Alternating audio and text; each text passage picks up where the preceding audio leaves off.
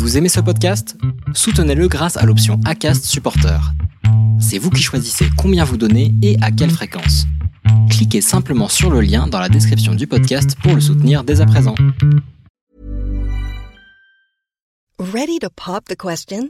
The jewelers at BlueNile.com have got sparkle down to a science with beautiful lab-grown diamonds worthy of your most brilliant moments. Their lab grown diamonds are independently graded and guaranteed identical to natural diamonds, and they're ready to ship to your door. Go to Bluenile.com and use promo code LISTEN to get $50 off your purchase of $500 or more. That's code LISTEN at Bluenile.com for $50 off. Bluenile.com code LISTEN.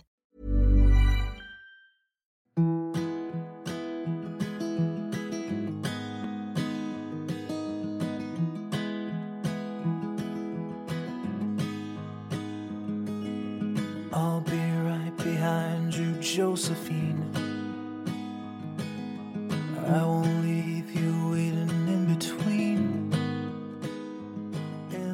vous souhaite la bienvenue sur le podcast Les enfants vont bien. Ici, vous entendrez parler de PMA à l'étranger, de GPA, de conception artisanale, d'adoption et de bien d'autres termes qui accompagnent la conception de nos familles. Vous entendrez aussi, et surtout, des familles homoparentales, coparentales, monoparentales par choix ou de fait, adoptantes, nous raconter leur parcours extraordinaire, au sens littéral du terme, vers la parentalité.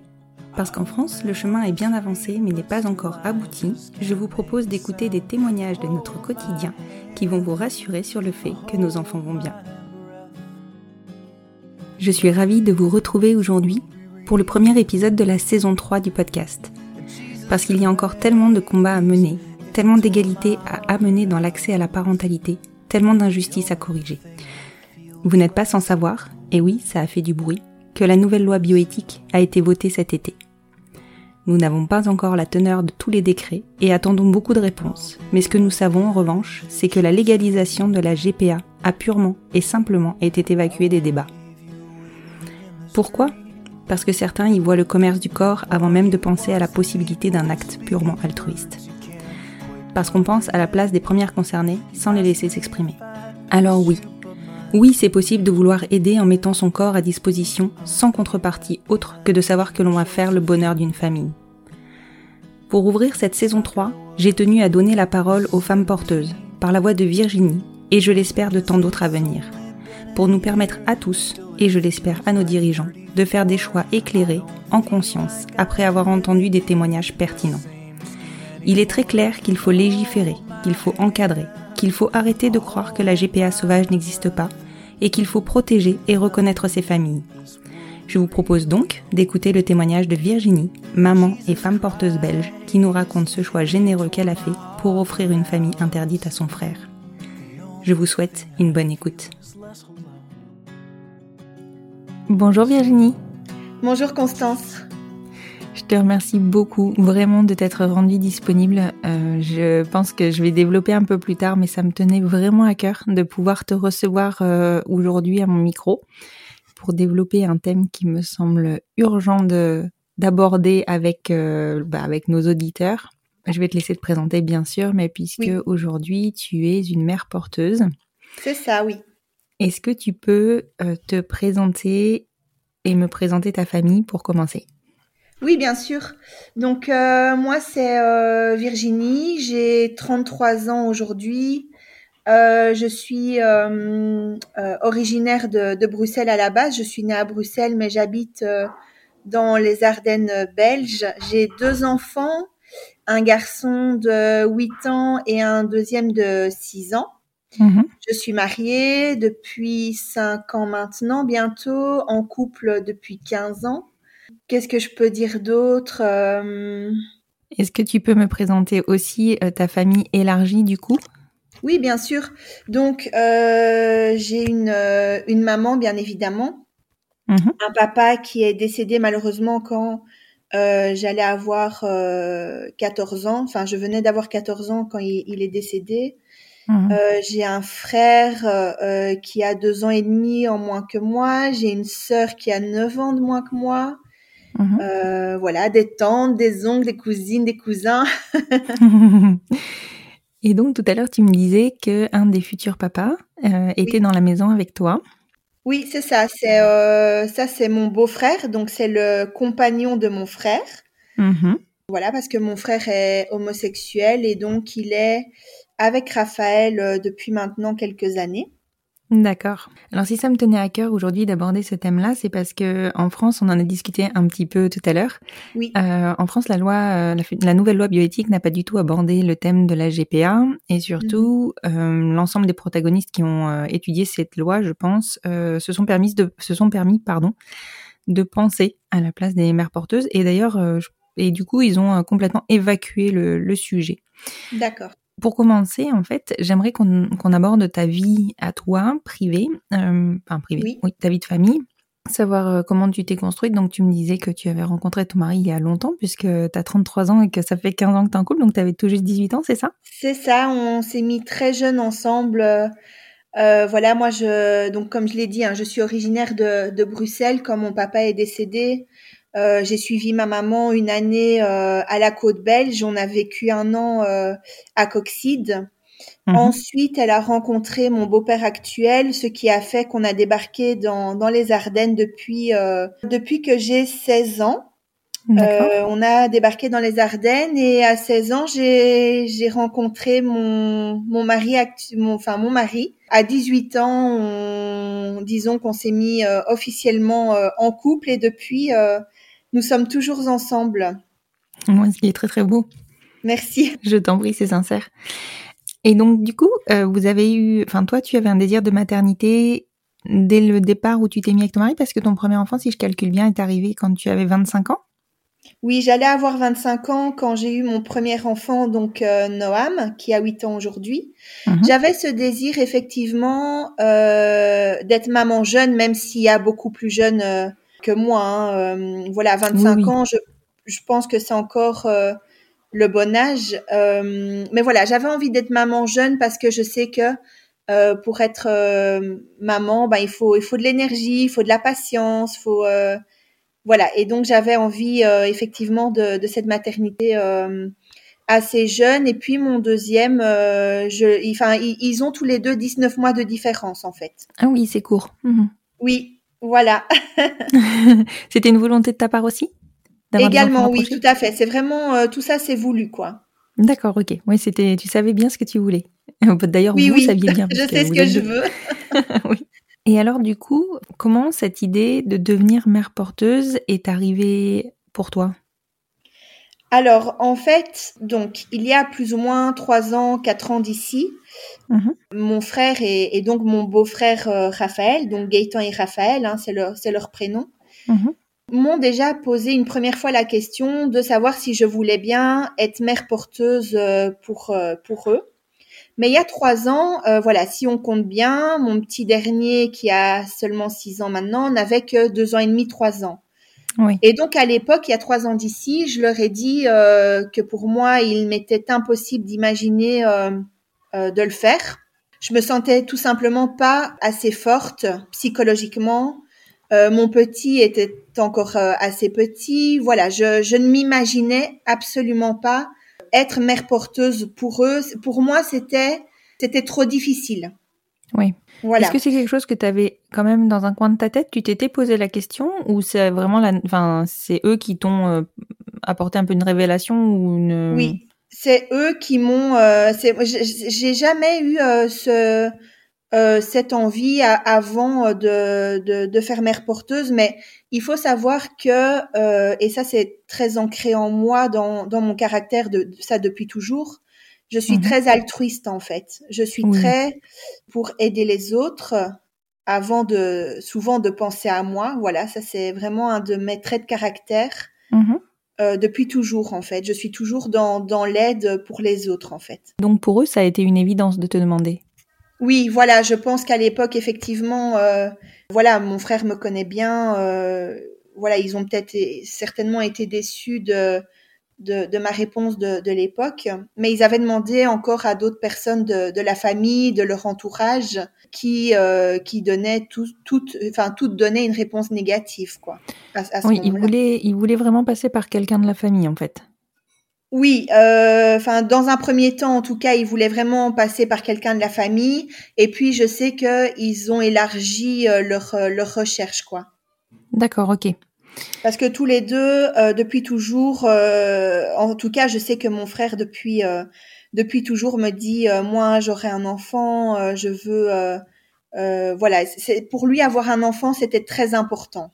Et Raphaël m'a dit que pour lui aussi. Oui, oui, évidemment. Enfin, je pense que c'était, ça faisait vraiment partie de leur projet de couple euh, et de vie, de vie.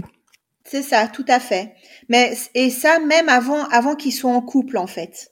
D'accord. Oui. Et est-ce qu'ils se sont, alors évidemment, tu as parlé pour eux, mais est-ce que tu sais s'ils se sont aussi orientés vers un parcours de GPA à l'étranger? Oui, ils ont regardé, ils, ils se sont informés. Euh, voilà, il y a l'aspect euh, financier euh, quand on passe Ouais. par l'étranger qui rentre en ligne de compte. Bien sûr. Parce que je sais que ça coûte très très cher. Par exemple, pour les États-Unis, on est sur un budget de au moins 100 000 euros. Mhm. Et quand on passe par des pays de l'Est, apparemment, on tournerait autour de, de 40 000 euros. Oui, tout à fait. Ouais. Et donc, euh, voilà. Et puis, il y a aussi le côté, euh, tout ce qui est déplacement. Et il y a aussi le côté risque euh, que la mère porteuse, à la fin, ne, ne donne pas l'enfant. Ça, je sais que c'est quelque chose qui leur faisait peur aussi. Oui, c'est vrai que c'est inquiétant. Oui, tout à fait. Voilà, c'est, c'est, il y a un suivi. Il y a, enfin, pendant plusieurs mois, ils, ils, ils sont là à, à, à créer ce lien avec ce- cette mère porteuse et qui, au, au- en fin de compte, ne donnera peut-être pas le bébé non plus. Donc ça, c'était une crainte euh, qu'ils avaient. Ça, je Oui. m'en souviens. Après, je sais pas pour les pays de l'Est parce que j'ai pas encore enregistré d'épisode sur de la GPA dans les pays de l'Est, mais je sais qu'aux États-Unis et au Canada, c'est très très encadré. Ok, voilà. Ok. Mais bon, voilà, le coût, euh, clairement, euh, est, est un vrai frein. Oui, effectivement, il faut une somme pareille. Il faut savoir, euh, il faut savoir les, les sortir, quoi. Bah oui, complètement. complètement. Mhm. Et alors, ce, cette demande, elle fait son petit bout de chemin chez toi? Comment ça se Euh, passe non, parce que là, euh, vraiment, euh, je suis sûre et certaine de ma réponse qui est qui est non.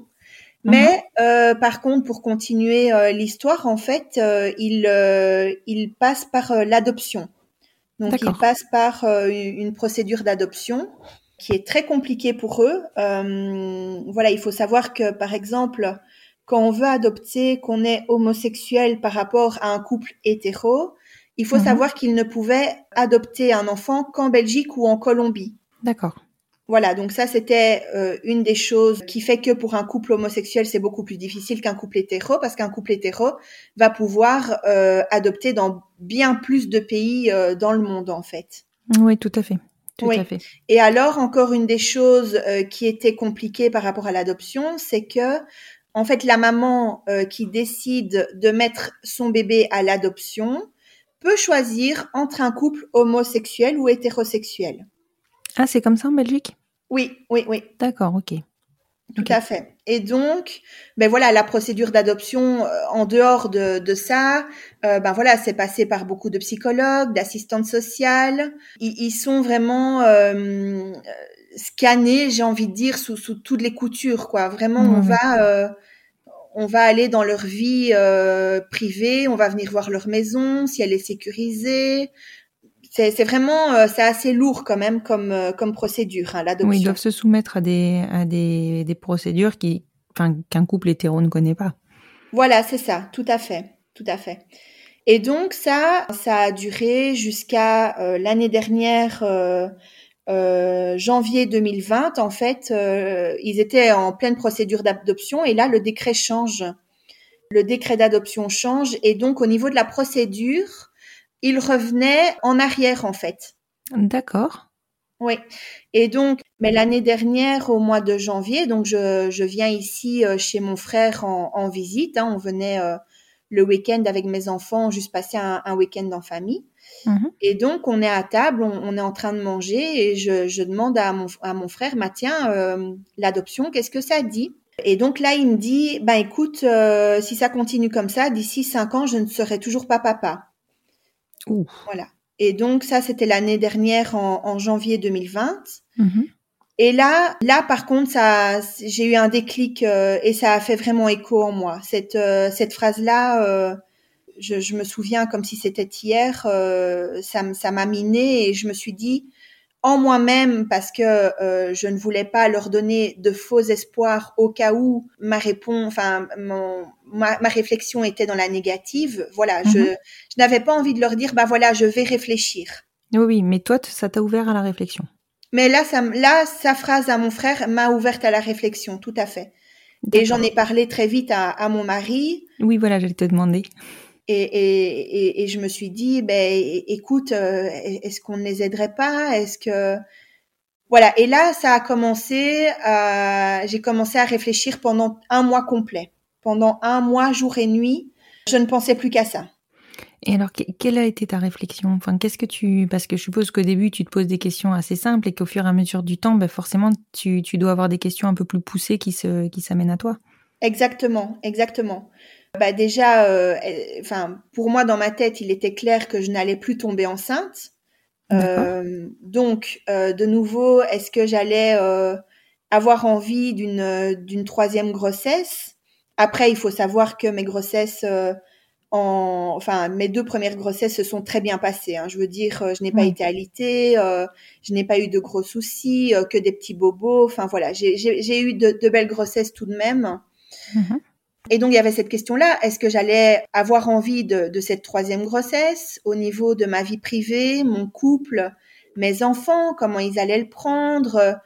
Voilà, Mhm. il y a énormément de choses euh, qui, qui me tournaient dans la tête pendant ce mois-là et j'en discutais avec mon mari. Mais pendant tout ce mois, je n'en ai à aucun moment donné euh, parlé soit à mon frère, soit à mon beau-frère. Oui, oui, Voilà, parce que j'avais vraiment peur de, j'avais vraiment pas envie de leur donner de faux espoirs, quoi. Oui, bien sûr, bien sûr, bien sûr. Et alors, ça t'a mené. Bon, on- évidemment, on sait à peu près où ça t'a mené. Mais Oui. euh, quels ont été. Enfin, est-ce que tu as eu des freins à lever ou tu as dû à ce moment-là en parler avec ton beau-frère, enfin ton beau-frère et ton frère pour que les freins soient levés? Euh, en fait, euh, ça a été tous ces freins-là que j'ai eus, parce que j'en ai eu effectivement, c'était après le jour de l'annonce euh, en février. Mhm. Est-ce que tu peux me raconter ce, ce jour-là? Parce que ça doit être un jour exceptionnel. Oui, oui, oui, c'était pas prévu. C'était pas prévu que ce soit ce jour-là. Voilà, je voulais pas l'annoncer euh, là comme ça, mais effectivement, j'en garde euh, et eux aussi un, un très très beau souvenir, euh, très émouvant. En fait, euh, donc euh, au mois de février 2020, on se rend chez de la famille à Nu. Donc c'est la, en fait c'est la sœur de mon papa qui est décédée et mon cousin. Enfin voilà, on était en famille, on, on parlait pas encore du coronavirus à, à ce moment-là. Et donc le, le, le thème de, de l'adoption vient, euh, vient sur la table. C'est ma tante qui commence à en, à en parler. Mhm. Et donc bah, Gaëtan et, et Raphaël lui dit que, que l'adoption ça se passe mal, le, le décret a changé, c'est difficile, ça dure longtemps, c'est lourd, euh, enfin voilà. Et donc ma tante dit mais et quoi au niveau des mères porteuses, est-ce que vous avez continué à chercher? Pourquoi vous n'avez est-ce que vous avez demandé à un tel, à un tel, à un tel? Donc elle cite des noms de, de, de proches dans, de filles dans la famille. Mhm. Et elle, elle me regarde et euh, elle me dit et toi Virginie, euh, tu voudrais vraiment pas le faire pour, euh, enfin. Et là je me dis non c'est pas vrai. c'est le moment. J'ai les, là j'ai j'ai la gorge qui commence à, à, à serrer et je me et je me dis non pourquoi tu, enfin en moi-même hein, je me dis mais Mhm. mais pourquoi tu me poses la question? Zut, euh, enfin c'est pas le moment. euh. Et donc là, ben je commence à avoir les larmes qui montent aux yeux. Je regarde mon frère et mon beau-frère et je leur dis écoutez, je je vais le faire, je vais le faire. Et là mon mon frère, je me souviens encore de sa tête. Il, enfin il- il- voilà, c'est c'est c'est vraiment euh, un moment qui restera gravé dans dans ma mémoire et euh, et il se dit mais quoi? Enfin, il, il n'en revenait pas quoi. Il n'en revenait pas et oui, forcément. et je lui ai dit, bah écoutez, je vais faire mère porteuse pour vous, je vais porter votre bébé, vous allez avoir votre bébé, je, je vais le faire. Enfin voilà, j'étais décidée. Et, euh, et là, mon beau-frère, lui, il, il m'a regardé d'un air euh, béat euh, pendant euh, de longues minutes. voilà, je pense, il n'a pas réalisé. Et mon et mon frère a beaucoup, beaucoup, beaucoup pleuré. Par contre, lui, il m'a prise dans ses bras, il m'a dit, bah, t'es la meilleure. Enfin voilà, il- ils étaient tous les deux vraiment, ils s'y attendaient absolument pas.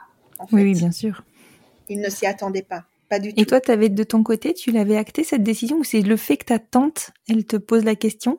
Qui... Non, c'était acté. C'était acté. Vous Avec mon mari, on s'est dit, euh, voilà, on va le faire, mais c'était juste pas le, le moment. Euh, on voulait pas l'annoncer ce jour-là. On voulait attendre encore un petit peu, peut-être trouver une façon un peu originale, mais en fin de compte, euh, c'était très bien comme ça.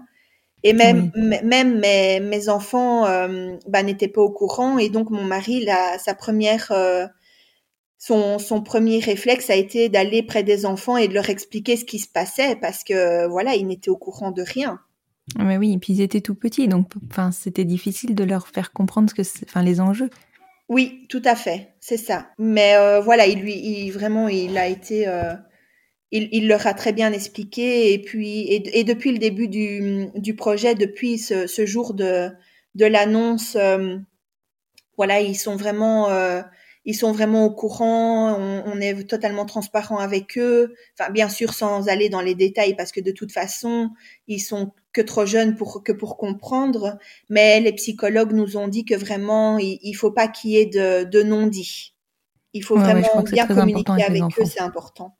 Oui, tout à fait. Et du coup, je suppose que ton mari a, bon, il, a dû le sentir venir aussi que, que tu allais devoir le dire à ce moment-là. Oui. Comment il a réagi, lui, que tu, euh, que tu en parles, enfin, que tu donnes ton, ton accord euh, à ce moment-là? Il a très bien réagi. Il y a, il y a, voilà, il y a tout le monde qui a pleuré et tout le monde était très ému. Et mon mari aussi, et mon frère et mon beau-frère ont, ont serré aussi mon mari dans, dans leurs bras. Parce que voilà, pour, même pour mon mari aussi, c'est, c'est quelque chose de pas facile, de voir sa femme porter le bébé de, de quelqu'un d'autre. Euh, voilà, c'est pas évident pour lui non plus, même pour notre vie privée, notre intimité. C'est ça, c'est très engageant quand même. Oui, c'est très très engageant, tout à fait. Et depuis le début, il, voilà, même dans, dans, les, dans les difficultés que j'ai rencontrées euh, depuis, euh, depuis le jour de, de l'annonce, euh, il, il, est toujours à me soutenir et, euh, et vraiment j'ai beau, beaucoup de chance de l'avoir.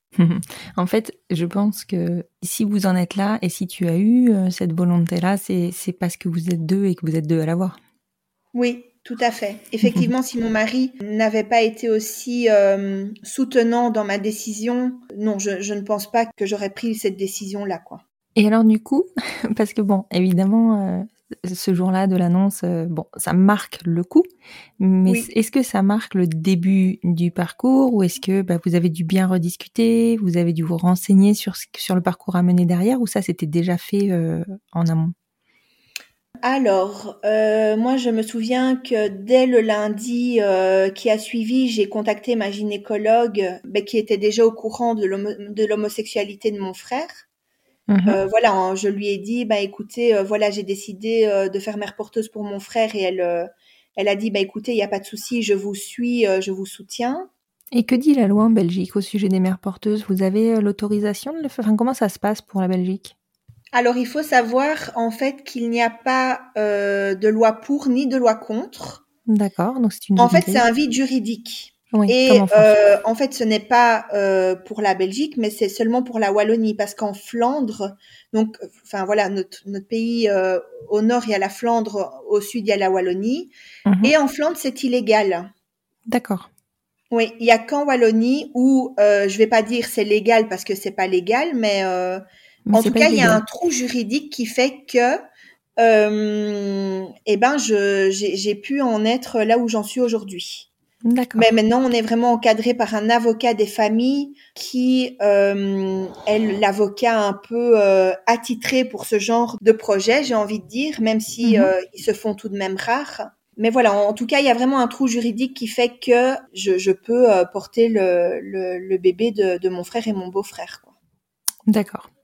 Et ça, c'est une volonté de votre, de votre part? Enfin, je suppose qu'on va en parler après euh, parce que ça doit faire partie de votre parcours, mais c'est une volonté de votre part de vous être fait accompagner par euh, un avocat? Oui, tout à fait. Ça, je voulais vraiment... Euh, C'était une de mes... Enfin, déjà, il, il le fallait parce qu'il y a, y a des procédures... Euh, il y a une procédure qui, qui va se mettre en place. Euh, voilà, il faut, on peut pas faire les choses non plus n'importe comment au niveau de la reconnaissance et tout ça du, du bébé. Mais voilà, c'était vraiment une, une volonté de ma part d'être bien encadrée, que ce soit psychologiquement, euh, médicalement et euh, au niveau aussi euh, légal, quoi. Oui, oui, non, mais c'est très important. Je pense que vous avez Oui. bien fait. Tout à Et- fait. Je me pose forcément la question parce que, parce que je crois qu'on se... Enfin, je sais pas. Moi, en tout cas, je me suis posé déjà les- la question de savoir si je serais capable d'être mère porteuse et si oui ou Mhm. non euh, euh, je serais capable euh, d'aider un couple. Oui. Je sais que je me suis dit que dans le cadre de la famille, évidemment, que ce serait quelque chose que j'envisagerais. La Mhm. difficulté pour moi, elle serait de d'arriver à donner euh, l'enfant et d'arriver à ne pas avoir un lien d'attachement trop fort avec cet enfant. Voilà. Est-ce que toi, tu t'es posé cette question-là?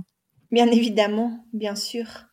Oui, oui, oui, et c'est c'est tout, euh, c'est toute la difficulté. euh, c'est une des plus grosses difficultés qui qui est présente dans ce projet. En fait, c'est voilà, j'approche de l'accouchement. euh, je suis à, à deux semaines d'accoucher si je vais jusqu'au terme. Mhm. Et bien évidemment, naturellement, il y a un lien qui s'est créé avec ce, ce bébé. Oui, forcément. Voilà, parce que ça fait neuf mois euh, que je la porte. Euh, même depuis, à partir du troisième, quatrième mois, j'ai commencé à la sentir. Mhm. Euh, ses coups se font de plus en plus forts. Je vis avec elle euh, 24 heures sur 24. Oui. Voilà, j'ai euh, j'ai eu euh, des, des symptômes euh, dus à la grossesse. Enfin voilà, il y a Oui, il y a, y beaucoup de choses. euh, il y a beaucoup de choses qui font qu'il y a un lien naturel qui s'est créé. Et bien évidemment, là, le, le plus dur, ça va être de, enfin, au niveau de ma réflexion, le, le plus difficile a été de me dire est-ce que à l'accouchement, je vais réussir à, à, à laisser partir euh, ce bébé que j'ai porté pendant neuf mois en fait. Oui, complètement. Voilà. Donc ça, effectivement, c'est, euh, c'est, on, on, on l'a beaucoup travaillé. Voilà, j'ai été suivie psychologiquement, même par euh, deux psychologues euh, différentes. Mhm. Donc euh, voilà. Après, il y a, on, je reste humaine et euh, il y a des jours où euh, où, où c'est plus difficile et il y a des jours où c'est plus facile. D'accord. Et je suppose que de toute manière, il n'y a pas de réponse. Enfin, tu n'auras pas la réponse tant que tu ne seras pas. Enfin, tant que tu n'auras pas accouché. Voilà, exactement. C'est ça, on est bien d'accord. Mais voilà, c'est déjà en tout cas une, une volonté de ma part. Euh, en tout cas, quand je visualise la- l'accouchement, je, ce que je ne voulais pas, c'est d'avoir le bébé sur moi. Oui, bien sûr. Voilà. Au niveau du pot à pot, euh, ce que je veux, ce que je veux, c'est que ce soit les un des deux papas qui puissent euh, le faire directement. Parce Mhm. que je me souviens que quand j'ai accouché de mes deux petits garçons, ben le moment, euh, bien évidemment, le, qui est magique, c'est quand euh, on, on sent pour la première fois euh, notre bébé sur nous, sa peau, son odeur. On regarde, on, on le regarde. On, voilà, c'est vraiment à ce moment-là, euh, quand on a accouché, qu'on reçoit notre bébé euh, en, en peau à peau, que qu'on tombe littéralement amoureuse de notre enfant, en fait. Oui, complètement. Je suis d'accord avec toi. Et donc là, ben, bien évidemment, ça va être quelque chose de, de très difficile déjà comme ça naturellement, mais et donc je ne veux pas euh, avoir euh, le bébé sur moi pour euh, pour ne- pour ne pas que j'ai le cœur encore plus euh, déchiré euh, après quoi. Oui. Je, je pense que ce sera un moment très riche en émotions. Et, Oui, très. Dans, tout, voilà, de- dans tous les types d'émotions, on va dire. Oui, voilà, que ce soit euh, positif ou négatif, euh, voilà, je pense euh, que je vais être aussi dans un sens, je vais être contente de pouvoir, allez, je vais dire, re- retrouver mon corps, avoir été au bout du projet, avoir tenu ma promesse euh, et être délivrée un petit peu de, de ce poids, que ce soit euh, physique et, et mental, parce que voilà, c'est même physiquement, c'est une grossesse, c'est un, sacrifice, hein, on, Bien sûr, on s'abîme hein, par la grossesse. bien sûr. Donc euh, voilà, en fait, j'ai voilà, j'en ai parlé beaucoup avec ma psychologue et et je pense qu'il y a il y a vraiment deux types d'émotions qui qui vont être là, c'est la tristesse euh, ben, d'ac- d'accoucher et de, ne- de ne pas avoir de, de bébé après, mais dans un sens peut-être le côté positif d'avoir été jusqu'au bout du projet, c'est mission accomplie, euh, voilà, c'est je pense qu'il y, aura vraiment deux types de- d'émotions. Oui. En fait, je me demandais si tu vois dans ce, enfin, tu vois, toi, t'es en plein dedans, et je Mhm. me demandais si quand tu actes un projet de cet ordre-là, où tu t'engages quand même euh, physiquement, émotionnellement, t'arrivais tout de même, en sachant quelle est la finalité du projet, à te détacher un peu de cette grossesse ou pas. Oui, malgré tout, j'ai quand même euh, réussi, oui et non, enfin voilà, à mettre euh, une certaine barrière parce que je n'ai pas fait comme avec mes propres bébés, bien évidemment, quand je les portais. Mhm. Pour exemple, je parlais avec mes bébés quand ils étaient euh, dans mon ventre, qu'ici, avec cette troisième grossesse, je, je ne lui parle pas du tout. Mhm. Le moins possible, le, la main sur mon ventre. Mhm. Donc euh, voilà, mais bon, ici, euh, vu la, la fin de la grossesse, et bien évidemment, mon ventre euh, est de plus en plus euh, imposant et euh, donc euh, c'est difficile. Et puis je la sens de plus, enfin beaucoup, vraiment, c'est un bébé qui bouge beaucoup, donc voilà, je pose quand même la, la main sur mon ventre, mais j'ai vraiment réussi à me dire, je, je ne suis pas sa maman, je suis, euh, je, je, je suis sa marraine en fait. Oui, sa marraine et sa tante, du coup. Oui, voilà, c'est ça, tout à fait. Donc, tu auras quand même un lien euh, avec cet enfant qui, qui sera Oui. particulier, forcément. Tout à fait, tout à fait. Ce sera vraiment un lien très particulier. Et euh, voilà, si euh, c'était c'était un bébé que je n'aurais plus vu après, je pense que de nouveau, je, je n'aurais pas su le, le faire, quoi. Le Ouais, fait ouais. Je, je serai la, la marraine et je vais pouvoir voir grandir ce bébé, euh, le, le voir évoluer et tout ça, ben ça ça m'aide dans le projet, quoi. Oui. C'est c'est pour ça que je te disais, enfin moi c'est aussi la réflexion à laquelle j'étais arrivée et c'est pour ça que je te Mhm. disais dans le cadre de la famille, c'est quelque chose que je peux envisager. Et alors revenons-en parce que du coup on a été un peu plus loin que voilà, on n'a pas parlé du parcours. Et du coup au niveau du parcours, euh, qu'est-ce qui se passe? Alors donc tu vas voir ta gynéco le, lundi suivant, donc toi t'es déjà bien, en fait le fait d'avoir annoncé, hop tu te tu te mets en marche. C'est ça, c'est ça. Mais en, en général, je, c'est un petit peu mon, mon caractère aussi. C'est voilà, je, je, je prends une décision, je fonce, euh, je, je, je ne laisse pas, euh, je ne laisse pas traîner ça. voilà, je. Je, suis, je, je suis un peu une fonceuse, quoi. J'ai envie de dire. Mhm. Et donc ta gynéco te dit qu'elle te suit, super. Oui, c'est Qu'est-ce qui ça. se passe après? Et donc là, on doit aussi prendre contact euh, avec la, la citadelle de Liège parce qu'il faut savoir qu'il n'y a que trois hôpitaux, euh, trois ou quatre, je, je pense que c'est plutôt trois en Belgique qui euh, sont d'accord d'accompagner les mères porteuses, Mhm. dont la citadelle de Liège. D'accord, ok. Donc il y a des hôpitaux qui le font, enfin consciemment en fait. Il n'y a pas besoin de mentir entre guillemets sur euh, le projet. Tout à fait. Il y a vraiment des hôpitaux qui, qui suivent des mères porteuses. Et euh, donc, euh, nous, vu que ma gynécologue qui me suit depuis que je suis adolescente travaille aussi à la citadelle de Liège, et bien naturel- naturellement, du coup, on se tourne vers la citadelle. Oui, oui, tout à fait. Et donc là, bah, on demande un rendez-vous psychologique Mhm. avec euh, la psychologue de, de la citadelle. Et donc, en fait, suite à un rendez-vous psychologique et gynécologique, euh, euh, que ce soit mon frère et, et moi avec mon mari, voilà, on, on passe tous devant la, ma gynécologue et la psychologue.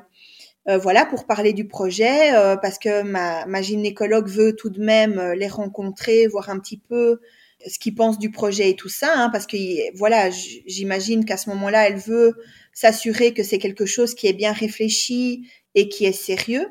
Oui, oui, bien sûr, c'est trop engageant pour pas prendre ce genre Oui. de, de précautions entre guillemets. Tout à fait. Et donc euh, voilà, on, on passe également tous les quatre devant euh, la psychologue pour expliquer un petit peu nos attentes, le projet, de euh, comment ça, ça est venu, comment c'est né euh, et tout ça. Et Mhm. donc en fait, euh, donc là on passe les, les rendez-vous et elles nous disent que au niveau de la citadelle, ça doit passer en réunion fin août. D'accord. Donc voilà, il fallait, on, là on attendait du coup une réponse de la citadelle positive ou négative par rapport à notre projet.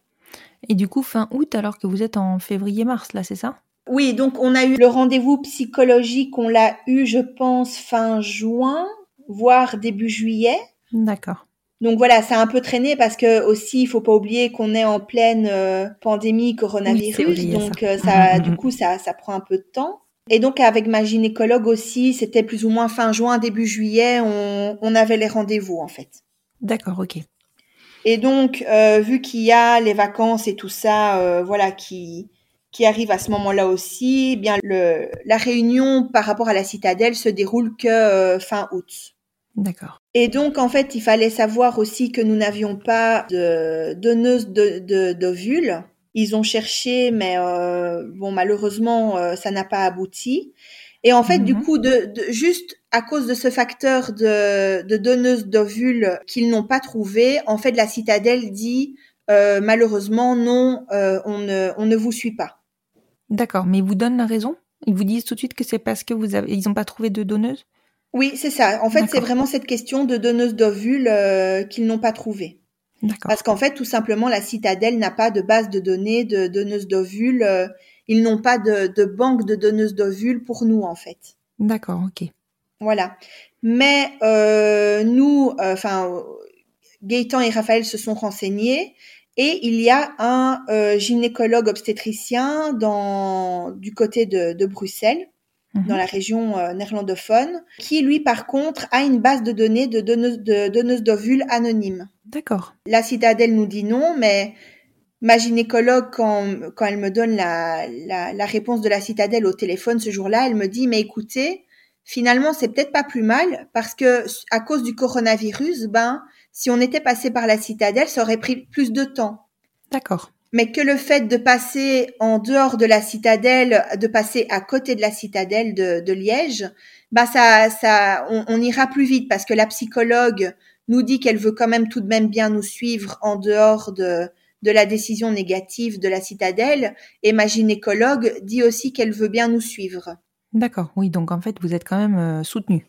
Voilà, tout à fait, c'est ça. Et euh, l'avocat, euh, l'avocat également nous, nous suit dans le projet parce que c'est vrai que j'ai oublié du coup de parler de l'avocat, mais euh, on a eu le, on a eu le rendez-vous avec l'avocat fin 2020 en fait. D'accord.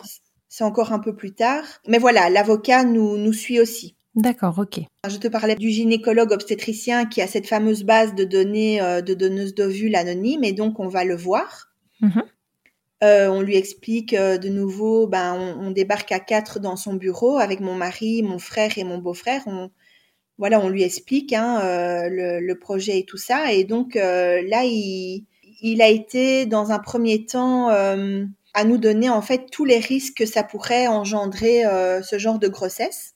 Mhm. Ben moi, il, il me, il me parle à moi beaucoup et il me dit ben, que c'est quelque chose qui va être très difficile, que l'enfant, je n'aurais, je voudrais pas le donner. Enfin voilà, il, il émet vraiment beaucoup de, De frein.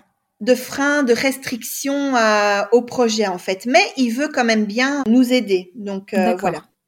Et, et quels sont les risques qu'il évoque, hormis euh, tes, tes- enfin, les, les risques de, bah, de ton côté de pas vouloir donner l'enfant ou que ce soit difficile euh, psychologiquement pour toi Est-ce qu'il émet d'autres risques qui peuvent être d'ordre mécanique peut-être? En fait, déjà le fait que ce soit pas mon ovule, Mhm. Effectivement, il y a certains risques à ça du fait que que ce soit pas euh, mon ovule à moi. Euh, même voilà, je, je t'avoue que je me souviens plus trop bien de exactement de, de ce qu'il m'a dit. Pas de souci. Mais alors euh, voilà, ma gynécologue m'a dit aussi que voilà, c'était une grossesse plus risquée parce que c'était pas mon ovule à moi. Mais voilà, j'avoue que je n'ai pas été euh, je n'ai pas été chercher plus loin. D'accord, oui, oui. Et, et pour toi aujourd'hui, ça se vérifie pas? Non, parce que vraiment, c'est une grossesse euh, qui s'est passée, euh, voilà, à part des, des, des, des petits bobos euh, plus importants que pour mes deux premières. Mhm. Euh, voilà, au niveau, par exemple, des trois premiers mois, euh, j'ai été beaucoup plus fatiguée, plus de nausées, j'avais un peu des vertiges. Euh, donc Mhm. voilà, est-ce que ça, c'est dû au fait que ce soit pas mon ovule? Je ne sais pas trop, ou parce que j'ai quelques années en plus. voilà, c'est difficile à un peu dire. tout qui joue, oui, je pense. Oui, voilà, à part c'est ici aussi en fin de grossesse, j'ai plus mal dans mes jambes, j'ai j'ai quand même plus mal aussi au niveau du, du bas du ventre par rapport à mes deux premières grossesses. Voilà, est-ce que c'est dû à, ce- à ce que ce soit mon ovule à moi ou pas? Je je ne sais pas, mais euh, bon après euh, voilà, c'est pas c'est des petits bobos, hein, c'est des petits bobos, oui, tout à fait. ouais. Tout à fait. Et alors, ce, ce médecin, il vous, il vous dit quand même qu'il veut vous suivre malgré toutes ces recommandations euh, pas très positives. Voilà, malgré tout, il, veut nous aider, voilà. D'accord. Et alors, qu'est-ce qu'il entend par vous aider? Est-ce qu'il entend, euh, je mets à disposition euh, ma, mon- ma banque, enfin mon fichier de, de données, ou, euh, ou il va juste vous guider vers, bah, vers une banque qu'il connaît à l'extérieur? Non, non, on passe vraiment par son cabinet à lui. D'accord. Et donc, c'est lui qui va choisir en fait une donneuse d'ovules anonyme et il dit qu'il va choisir quelqu'un qui me ressemble. D'accord. Tu sais pour quelle raison? Bah parce que vu que je le fais pour mon frère, ben voilà, j'imagine qu'il Ouais, a cherché une, une femme euh, qui me ressemblait. Oui, d'accord, ok. J'en déduis que ce n'est pas ton frère qui a donné son sperme. Voilà, tout à fait. C'est mon D'accord, ok. beau-frère. D'accord. Ça, ça avait été clair entre eux du départ aussi? Euh, non, ça n'a pas été clair tout de suite. non. ça a été. Ils ont dû prendre, euh, voilà, ils ont dû réfléchir et tout ça. Euh, parce qu'alors, ce qui est très bizarre, c'est que le gynécologue obstétricien euh, dont je parle là, qui nous a aidés pour euh, le transfert d'embryon, disait que ça aurait pu être le sperme de mon frère. Mhm. Mais quand j'en parle à ma gynécologue à moi, elle me dit que, que non, ça ne peut pas et déontologiquement, c'est pas possible non plus. Oui, voilà, c'est ça. C'est ça que c'est la question que je me posais dans la mesure où, bon, certes, c'est pas ton ovule, mais c'est quand même toi qui portes l'enfant de ton frère. Ça Voilà, aurait été peut-être, ouais. mm. Ok. c'est Et ça. donc du coup, il va, il vous met en contact avec, enfin lui, il met combien de temps à trouver quelqu'un? Est-ce que ça, est-ce que tu sais si sa base est, est relativement vaste? Parce que je sais que les donneuses d'ovocytes c'est rare. Alors là, c'est une très bonne question. Je ne sais pas s'il en a peu ou beaucoup. Pas de souci. Mais en tout cas, il vous trouve quelqu'un. En tout cas, il a, lui, voilà, ça n'a pas duré. À partir du moment où j'ai dit, euh, c'est bon, on y va, on commence euh, le, les traitements, il a très vite trouvé, en tout cas, la donneuse d'ovules, quoi. D'accord, ok. Et est-ce que toi, tu rentres euh, dans un protocole précis euh, en attendant euh, cette donneuse d'ovules? Est-ce que tu commences à, à te préparer ou pas du tout? Alors, à partir du moment où j'ai dit, voilà, parce qu'on a eu un, un autre rendez-vous où, où j'y suis allée euh, juste avec euh, mon beau-frère. Et donc, il nous demande ben, quand, quand est-ce qu'on commence? Et moi, j'ai j'ai dit le, le plus rapidement possible. Mhm. Euh, et donc, à partir de ce moment-là, ben, il me dit que je peux arrêter de mettre euh, mon anneau vaginal parce que c'était mon moyen de, de contraception à ce moment-là. Mhm. Et il dit de- d'attendre de ses nouvelles parce que voilà, il faut qu'il cherche la, la donneuse d'ovules. Que quand on aura son feu vert, on pourra commencer euh, vraiment à aller sur Bruxelles pour commencer le, le, le traitement euh, et euh, aussi les rendez-vous euh, avec une, à chaque fois une échographie et une prise de sang pour voir en fait quand moi j'étais prête à recevoir l'embryon. Mhm. Et au niveau de la donneuse d'ovules, est-ce que votre avocat intervient à ce moment-là pour établir un document de protection juridique pour vous ou pas du tout? Par rapport à la donneuse d'ovules, je, je ne pense pas. Mais en tout cas, quand on a eu le rendez-vous avec euh, l'avocat, mon frère, euh, mon beau-frère et moi, on a dû effectivement signer euh, un genre de, de convention. D'accord, oui, mais pour vous trois, enfin entre vous trois en fait. Oui, c'est ça. Mais par rapport à la donneuse d'ovules, je n'en ai pas en tout cas le souvenir. D'accord, ok. Après, Ouais. c'est peut-être quelque chose qui est fait directement. Enfin, je suppose que le médecin qui vous suit à Bruxelles doit avoir une convention ou quelque chose comme ça avec la banque d'ovules. Enfin, en tout cas, à la mon banque avis, doit, oui. Doit avoir quelque chose. Oui. Et, et donc, du coup, donc, il vous appelle quand, ce médecin, pour vous dire qu'il a trouvé? Alors, on a eu le rendez-vous, les premiers rendez-vous début novembre. Fin octobre, début novembre, on a commencé les rendez-vous euh, à Bruxelles.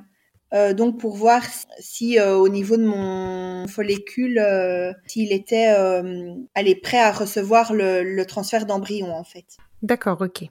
Il vérifie au niveau de mon utérus si euh, s'il est prêt à recevoir euh, le don euh, d'embryon. D'accord, ok. Et alors, à quel moment euh, on vous donne le go? Quand est-ce qu'on vous dit c'est bon, on y va? Donc en fait, les rendez-vous s'enchaînent entre début novembre et, et fin décembre. Les rendez-vous s'enchaînent hein, pour euh, prise de sang, échographie. Le 3 décembre, en fait, j'ai l'appel au soir qui et j'ai le docteur qui me dit qu'au niveau des hormones, voilà, elles sont assez hautes Oui. et que mon follicule est ok pour recevoir euh, le don d'embryon, en fait. D'accord, ok. Ok, ok. Voilà. Et donc, euh, le 4 décembre, en fait, mon mari me fait euh, une injection de, de prégnil au niveau du ventre, donc pour encore augmenter mon niveau d'hormones. Mhm. Et sept jours, euh, pile poil plus tard, on fait le premier transfert euh, à l'hôpital Agette, le 11 décembre. D'accord. Et alors là, les, pa- les papas sont avec toi? Euh, mon frère, seulement parce que de nouveau, euh, question coronavirus et tout ça, euh, tout le monde ne peut pas venir. Et en plus, mon frère, voilà, il peut juste m'accompagner dans l'hôpital, mais niveau... après, quand je rentre dans le service et tout ça, mon frère ne peut pas être présent. Oui, c'est vrai qu'il y a le coronavirus qui, qui Ouais, blesse tout. il est toujours là.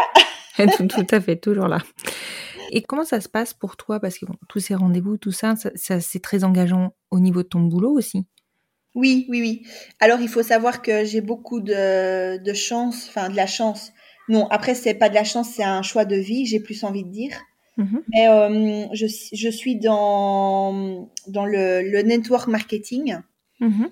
Et donc, euh, depuis février l'année dernière, non, pardon, depuis février cette année-ci, j'ai pris une année euh, sabbatique pour pouvoir le faire à, à temps plein. Et euh, déjà à ce moment-là, quand ça a commencé les rendez-vous et tout ça, je, je ne travaillais déjà plus en fait, comme salarié. D'accord. D'accord. Oui, donc là, tu es à ton compte en fait. Oui, je suis à mon compte, je suis indépendante euh, à titre euh, principal. Et donc voilà, j'ai la chance de pouvoir faire mes horaires vraiment comme, comme je l'entends. D'accord. Bon, bah, c'est c'est déjà beaucoup plus, euh, beaucoup plus simple. Oui, parce que c'est vrai que je me suis posé la question à plusieurs reprises. Je me suis dit, mon Dieu, si j'avais été salariée euh, à ce moment-là, euh, ça aurait été. Et même euh, maintenant que je suis chez mon frère dans l'attente de, de l'accouchement, ça aurait été vraiment très compliqué. Oui, oui, bien sûr. Ça aurait été très, très compliqué. Mm, Surtout d'expliquer à ton patron. enfin, Oui. c'est- pas, ouais, Tout à fait, c'est pas simple. tout à Et alors, fait. ce premier transfert, est-ce qu'il fonctionne? Eh bien, oui, je suis enceinte dès le premier transfert. Oui, Oh oui. là là là là, mais ton frère, il devait être fou. Oui, oui, oui, effectivement, euh, c'était vraiment. euh, En fait, le donc le 11 décembre a eu lieu le, le transfert et dix jours plus tard, j'apprenais que j'étais enceinte euh, par un appel téléphonique de ma gynécologue. Oh, pile avant Noël. Voilà, c'est ça, le, le cadeau juste avant Noël. Et en fait, pour la petite anecdote, euh, je voulais parce que mon, mon frère fêtait Noël avec nous le, le 25 décembre. Mhm. Je voulais attendre le 25 pour euh, lui annoncer la nouvelle. Mais euh, quand euh, j'ai reçu l'appel téléphonique de la gynécologue, j'ai eu un drôle de, de sentiment que je n'avais pas prévu. Hein, bien évidemment, les émotions, euh, voilà, ça ne se, ça ne se contrôle pas. Oui, tout à fait. Et donc en fait, j'avais ce, j'étais et contente pour eux et voilà, j'avais du mal à réaliser vraiment que voilà, j'étais enceinte et que ça devenait concret. Et j'avais ce besoin euh, de venir leur dire et partager avec eux ce, ce moment en fait, parce qu'il ne m'appartenait pas. Oui, oui, c'est vrai. Pas à moi uniquement, en tout cas, il leur appartenait à eux aussi. Et donc du coup, bah, je l'ai appris au soir. Je crois qu'il devait être 17h, 18h. Mhm. On a pris la route et donc il faut savoir qu'on a quand même une, heure une bonne heure trente de route jusqu'à jusqu'à chez mon frère qui habite euh, lui dans dans, dans les Fagnes. Mhm. Et donc euh, on a pris la route au soir. J'ai toqué à sa porte. Il ne s'attendait bien évidemment pas à me voir euh, débarquer chez lui. il a dû douter. Et voilà, je lui ai annoncé la surprise de vive voix en personne. Et là, de nouveau, bien évidemment, ben, c'était beaucoup, euh, beaucoup d'émotions pour tout le monde. Oui, Et ils étaient, ils étaient vraiment très heureux euh, de- d'apprendre que voilà que ça a fonctionné du, du pre- de la première fois. Waouh. Oui, oui, oui, beaucoup d'émotions. Ouais, tu m'étonnes. Et euh, je te pose une question qui est relativement indiscrète, mais comment ça se passe la prise en charge euh, en Belgique de ce type d'acte? Est-ce que c'est pris en charge ou est-ce que c'est ton frère qui a dû payer l'ensemble, enfin ton frère et son mari qui ont dû payer l'ensemble des frais? Oui, ils ont dû payer donc la, la FIV en fait. D'accord, ok. Oui, au gynécologue obstétricien de, de Bruxelles. Mhm. Et donc, en fait, le, le paiement de la FIV prenait vraiment en compte tout la, tout le- les traitements, euh, voilà, la FIV, les échographies et tout ça, euh, Oui, ça prenait tout. le transfert à l'hôpital, euh, voilà. Et ensuite, le suivi de grossesse, il est, il est classique? En fait, je sais que je me souviens bien qu'en en tout cas, au, les, les premiers mois de la grossesse, ma gynécologue m'a vue plus que pour mes, mes grossesses à moi, pour mes, mes deux premières grossesses. Mhm. parce que peut-être là de nouveau euh, le fait que ce soit pas mon ovule euh, du coup elle a voulu me surveiller de plus près je pense Mhm. Euh, et donc effectivement au niveau des rendez-vous gynécologiques il y en a eu plus et aussi ce que j'ai oublié de, de dire c'est qu'avant le, le transfert j'ai dû passer un examen un bilan complet au niveau cardiologique D'accord. C'est que je n'ai pas dû faire pour mes deux premières grossesses D'accord. C'est lié à la, à la FIV, du coup? Je pense, oui, au niveau de nouveau que ce ne soit pas mon ovule. euh, voilà, j'imagine que ça, ça a dû être à cause de ça que j'ai dû passer euh, cet examen, quoi. D'accord. Ok, ok. Et du coup, comment s'est passée ta grossesse? Comment les papas sont investis? Comment, enfin, comment ça se passe en fait pour toi, pour maintenant ton frère? Tu me dis que t'es chez lui là pour la fin de la grossesse? Raconte-moi tout ça. Oui, alors en fait, euh, voilà, au niveau de la grossesse, comme je l'ai dit, hein, euh, les trois premiers mois n'ont pas été faciles parce que j'ai été beaucoup plus fatiguée, des nausées, des vertiges, euh, voilà, c'est, c'était plus important que pour mes, mes deux premières. Mhm. Alors au niveau euh, des papas, ben voilà, ils sont juste euh, adorables, euh, très reconnaissants par rapport à ce que je fais. Voilà, déjà avec mon frère, j'avais une relation très fusionnelle, surtout depuis la mort de, de mon papa, parce qu'avant ça, avec mon frère, on était plus comme chien et chat à se battre constamment. Mhm. Mais voilà, une fois que mon père est décédé, on a eu une relation plus fusionnelle et voilà, ça a vraiment changé nos, nos relations. Euh, parce que certainement que voilà dans, dans, dans cette difficulté de perdre euh, notre papa tous les deux euh, et qu'on on avait ma, ma sœur était encore fort jeune et nous on avait plus ou moins le même âge donc voilà je pense qu'on on s'est beaucoup serré les coudes tous les deux. mais alors mmh. ici le fait que je porte son bébé bien évidemment a encore amplifié ce, ce lien qu'on a tous les deux quoi. Oui. Mmh. tout à fait et au niveau aussi de, de, ma famille, ma maman, euh, mon cousin, ma cousine, euh, oncle et tante, euh, mon mari, voilà, tout le monde est vraiment très très à me soutenir et à, me dire que voilà ce que je fais c'est vraiment très très courageux et voilà tout le monde est vraiment très très bien avec moi. Ah, c'est chouette, c'est chouette que vous soyez soutenu par la famille aussi, hein, c'est vraiment génial. Oui, c'était c'était quelque chose de très important pour moi aussi que j'avais d'ailleurs dit le jour de l'annonce chez ma tante. Euh, voilà, je leur avais dit à tous et à mon frère que voilà que je savais que je m'engageais dans un projet qui allait être très difficile et que mhm. j'allais vraiment avoir besoin de, du soutien de tout le monde. Et voilà, ça c'est quelque chose que j'avais dit dès le départ euh, que je je sentais que j'allais avoir besoin de de ma famille quoi. Oui, c'est normal. Hein. C'est des moments euh, très intenses euh, et euh, même, enfin, encore plus émotionnellement, je pense que, que pour nous dans nos grossesses classiques, on va dire. Donc, il faut il faut que tu sois bien entouré. C'est très important. C'est ça, c'est ça, et c'est ce que ma, ma psychologue m'a dit aussi dès le départ, c'est que voilà, une grossesse c'est déjà quelque chose de, un, c'est un certain traumatisme. Enfin, mhm. traumatisme, le, le mot est peut-être mal choisi. Et je, je sais plus le mot qu'elle avait donné, mais voilà, elle avait dit que le d'être mère porteuse, d'être enceinte, de porter l'enfant de quelqu'un d'autre, c'était encore autre chose, quoi. Oui, tout à fait. Mm. Et alors là, l'approche de l'accouchement, euh, est-ce que vous avez, tu me disais tout à l'heure que tu avais euh, demandé à ce que le pot à pot tu ne le fasses pas, ce soit fait avec les papas. Oui. Est-ce que vous avez établi quelque chose? Est-ce que vous avez écrit quelque chose?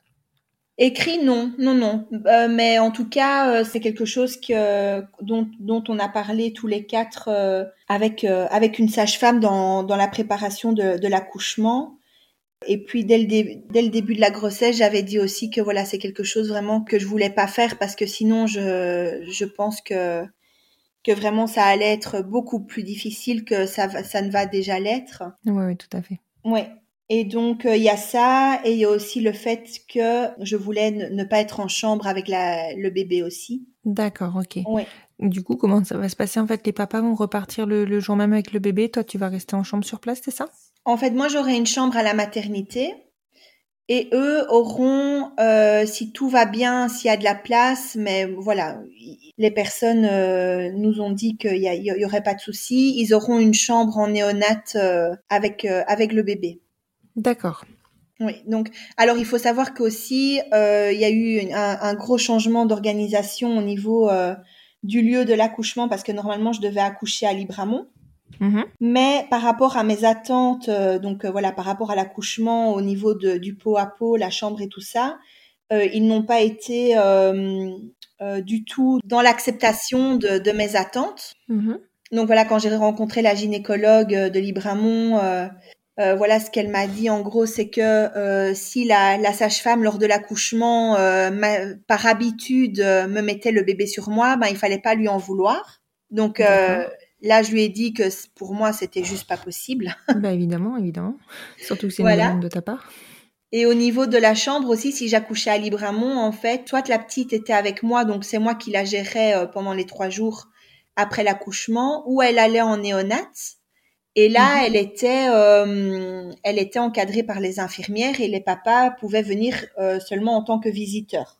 Ah oui, d'accord. Oui, donc euh, vraiment pas d'acceptation de, Non. de- du fait que tu sois mère porteuse, en fait. Voilà, c'est ça, vraiment très très fermée.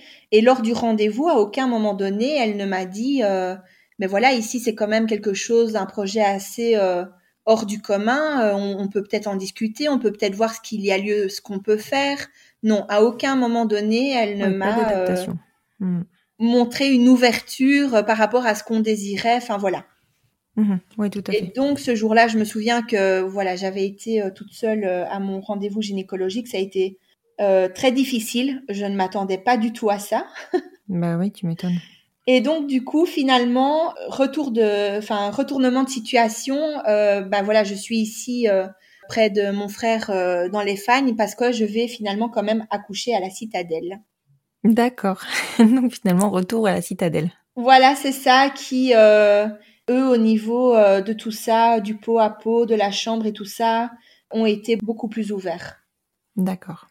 Et du coup, enfin, ça- une question me vient forcément, vu que tu es plus chez toi actuellement, comment ça se passe euh, avec tes enfants? Donc là, ils ont 8 et 6 ans. Oui. Euh, comment ils ont compris la grossesse? Comment ils se comportent? Comment est-ce qu'ils comprennent que tu n'es pas avec eux en ce moment? Ah, ils sont avec moi. Ils sont avec Ils sont moi. avec toi. D'accord, oui. ok. je voilà, je ne pouvais pas euh, venir euh, trois semaines euh, chez mon frère sans sans mes enfants. Ça, ça me paraissait euh, impossible. Donc euh, voilà, il fallait qu'ils soient auprès de moi et mon mari a aussi pu prendre pas mal de jours de con- de, de congé. D'accord. Donc voilà, sur les trois semaines, en gros, il euh, il est là, il, il est là quasi tout le temps avec moi. Il travaille que deux jours, donc euh, il doit retourner à la maison euh, deux jours. Donc voilà, ça ça va, c'est pas parce que vraiment, je, je sens que j'ai j'ai vraiment beaucoup besoin de, du soutien de mes enfants et de mon mari. Bien sûr, ça se comprend complètement. Oui. Est-ce que ton mari t'accompagnera à l'accouchement ou c'est ton frère et, et son mari? Alors en fait, si ça avait été un accouchement à l'hôpital de Libramont, euh, il y aurait eu que mon mari qui aurait pu être là pendant l'accouchement. Mhm.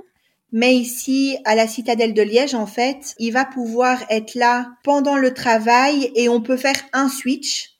Donc, il, il pourra avoir euh, un des deux papas qui sera là au moment où euh, où la petite, euh, voilà, commencera vraiment à sortir. Ouais.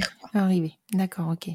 Mais voilà, on a décidé avec mon frère que euh, mon mari euh, serait là avec moi pendant une heure ou deux heures. Ben voilà, le temps qu'on m'installe et tout ça, la péridurale, euh, Ouais, le- enfin voilà, qu'on- fasse un petit peu toute la préparation, voilà, au niveau de la salle de l'accouchement. Et après, c'est mon frère qui qui viendra pour pour me soutenir Oui.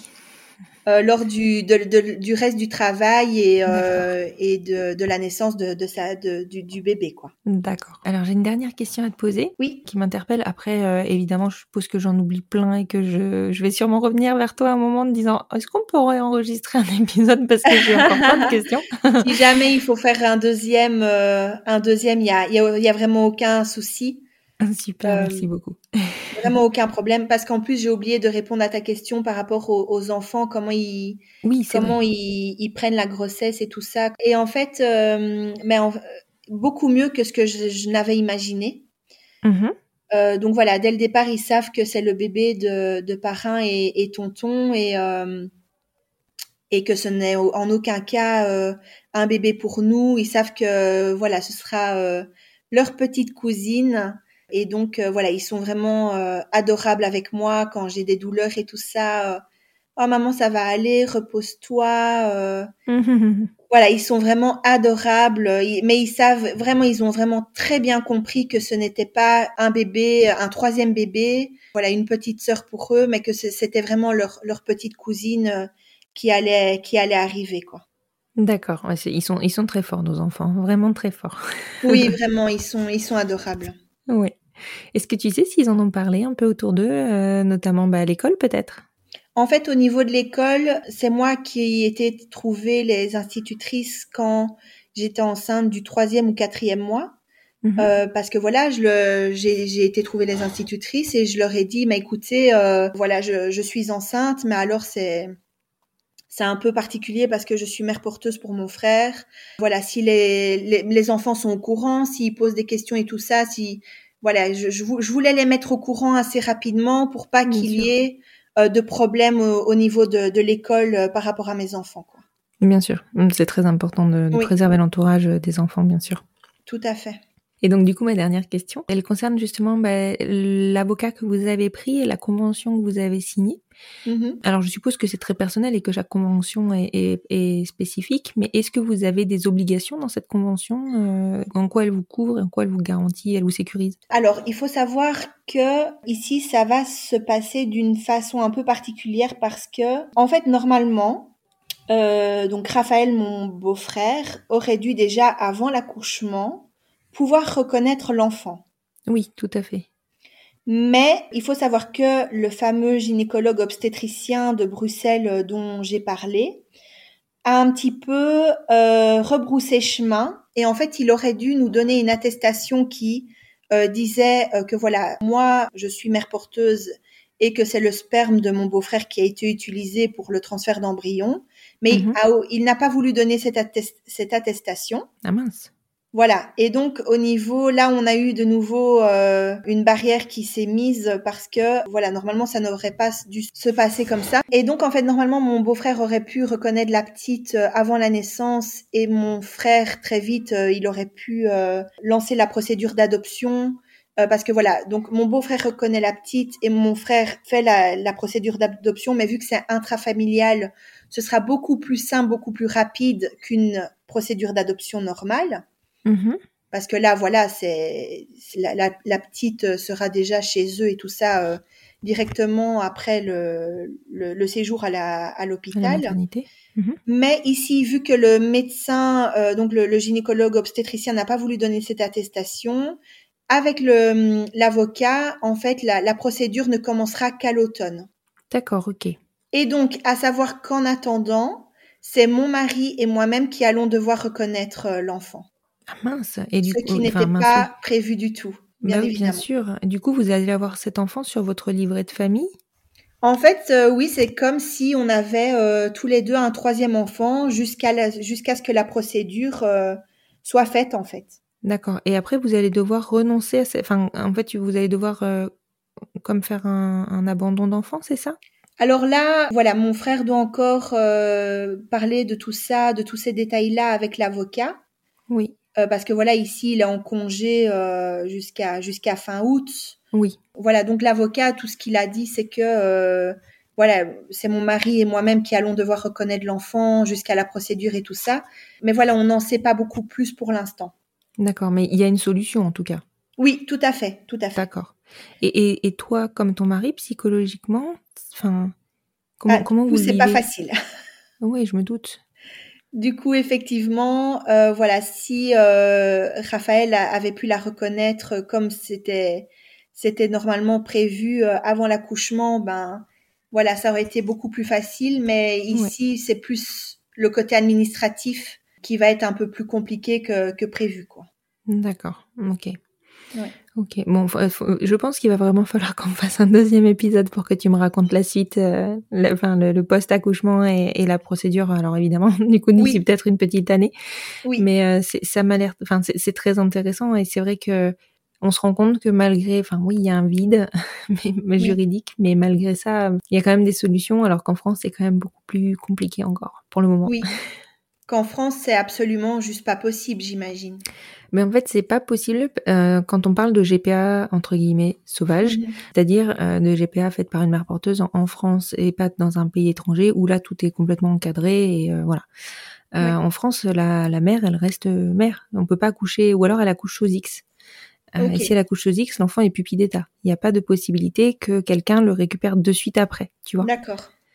Ok. Donc c'est c'est très ouais c'est c'est très compliqué aussi. En effet, oui. Ici déjà, c'est voilà, ça, ça n'a pas été un long fleuve tranquille, mais effectivement, par rapport à la France euh, et à d'autres pays, je pense que euh, voilà, mon, mon frère, mon beau-frère et, et moi-même et, et mon mari, on peut s'estimer heureux euh, d'avoir pu aller au bout du projet, en tout cas. Oui, complètement, complètement. Et, euh, et franchement, euh, je pense que, enfin, je trouve que ton ton geste est hyper altruiste. C'est vraiment, euh, enfin voilà, c'est ton histoire est magnifique. c'est tout simple. Merci, c'est gentil. Je trouve, je trouve vraiment que, enfin voilà, j'aimerais avoir euh, ton, ton courage, on va dire, et, euh, et ta volonté. C'est, c'est magnifique comme geste. C'est vraiment magnifique. Merci, ça me touche beaucoup. Merci. Je, je Et euh, bien évidemment, pour le deuxième, euh, voilà, pour la suite des événements, je vais essayer d'en d'en savoir plus sur la procédure au niveau euh, juridique et tout ça pour pouvoir euh, donner plus d'informations. Super, je te remercie beaucoup. Je vais me renseigner, comme ça je peux donner des infos euh, beaucoup plus claires. D'accord. Mais en tout cas, je te remercie beaucoup. Je te remercie surtout beaucoup de, de m'avoir dit oui tout de suite pour témoigner euh, autour de, bah, de ton geste de devenir mère porteuse. C'est pas simple, c'est pas, c'est- vraiment, euh, déjà c'est, en, en France, je vais te dire, j'aurais pas trouvé parce que, ben, c'est encore caché en fait. C'est, Oui. interdit, donc c'est caché. Tout à fait. Et c'est très très important, je pense, d'avoir le ressenti d'une mère porteuse pour pouvoir se positionner en fait sur, euh, sur cette fa- ce fameux accès à la GPA. Mhm. Donc vraiment merci d'avoir bien voulu. Je te dis à très bientôt en tout cas Virginie, je te souhaite euh, un bel accouchement, je te souhaite Merci. une belle rencontre au papa et, euh, et j'espère que pour toi émotionnellement ça va pas être trop trop compliqué. Je l'espère aussi. Et puis on se reparle très vite. À très vite, hein, Constance. Merci beaucoup, à très bientôt Virginie. À bientôt. Nous n'avons évidemment aucun chiffre officiel en France concernant la GPA, seulement des estimations. On estime donc que 200 à 300 bébés nés de GPA à l'étranger arrivent en France chaque année. Si les États-Unis, le Canada et la Grèce sont les pays de première intention, on ne va pas se mentir, des enfants sont conçus en France par cette méthode. La grande difficulté de la GPA réside dans son financement. Beaucoup s'endettent et ont recours à des prêts. Seul prêt possible, les prêts à la consommation, avec de forts taux d'intérêt. Là où cela devient vraiment diffamant, c'est que les banques sont tenues de refuser les prêts s'il y a suspicion de GPA. Je vous donne rendez-vous la semaine prochaine pour un nouvel épisode du podcast des enfants vont.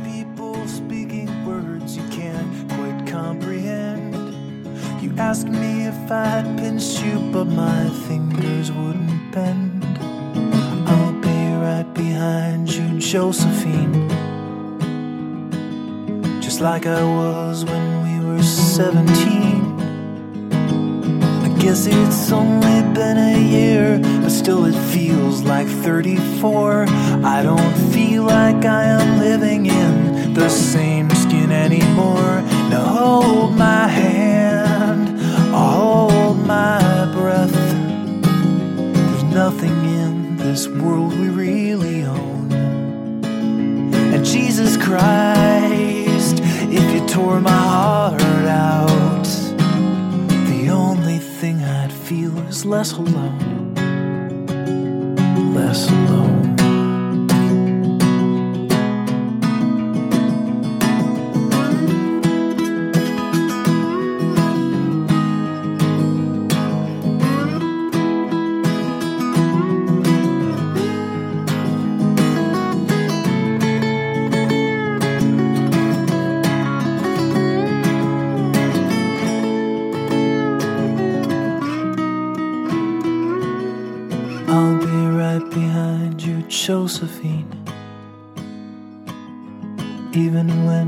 Soul's an amputee.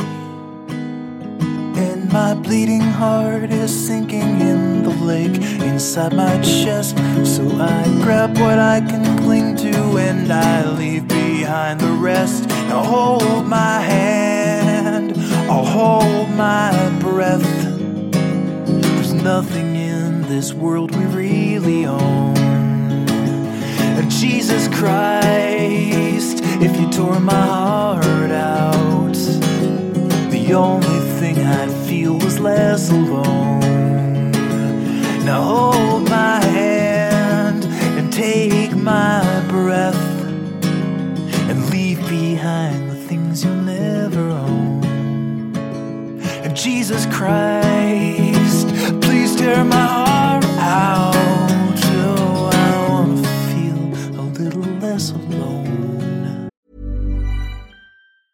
Planning for your next trip? Elevate your travel style with Quince. Quince has all the jet setting essentials you'll want for your next getaway, like European linen, premium luggage options, buttery soft Italian leather bags, and so much more. And is all priced at 50 to 80% less than similar brands. Plus, Quince only works with factories that use safe and ethical manufacturing practices. Pack your bags with high-quality essentials you'll be wearing for vacations to come with Quince. Go to quince.com slash pack for free shipping and 365-day returns. less alone.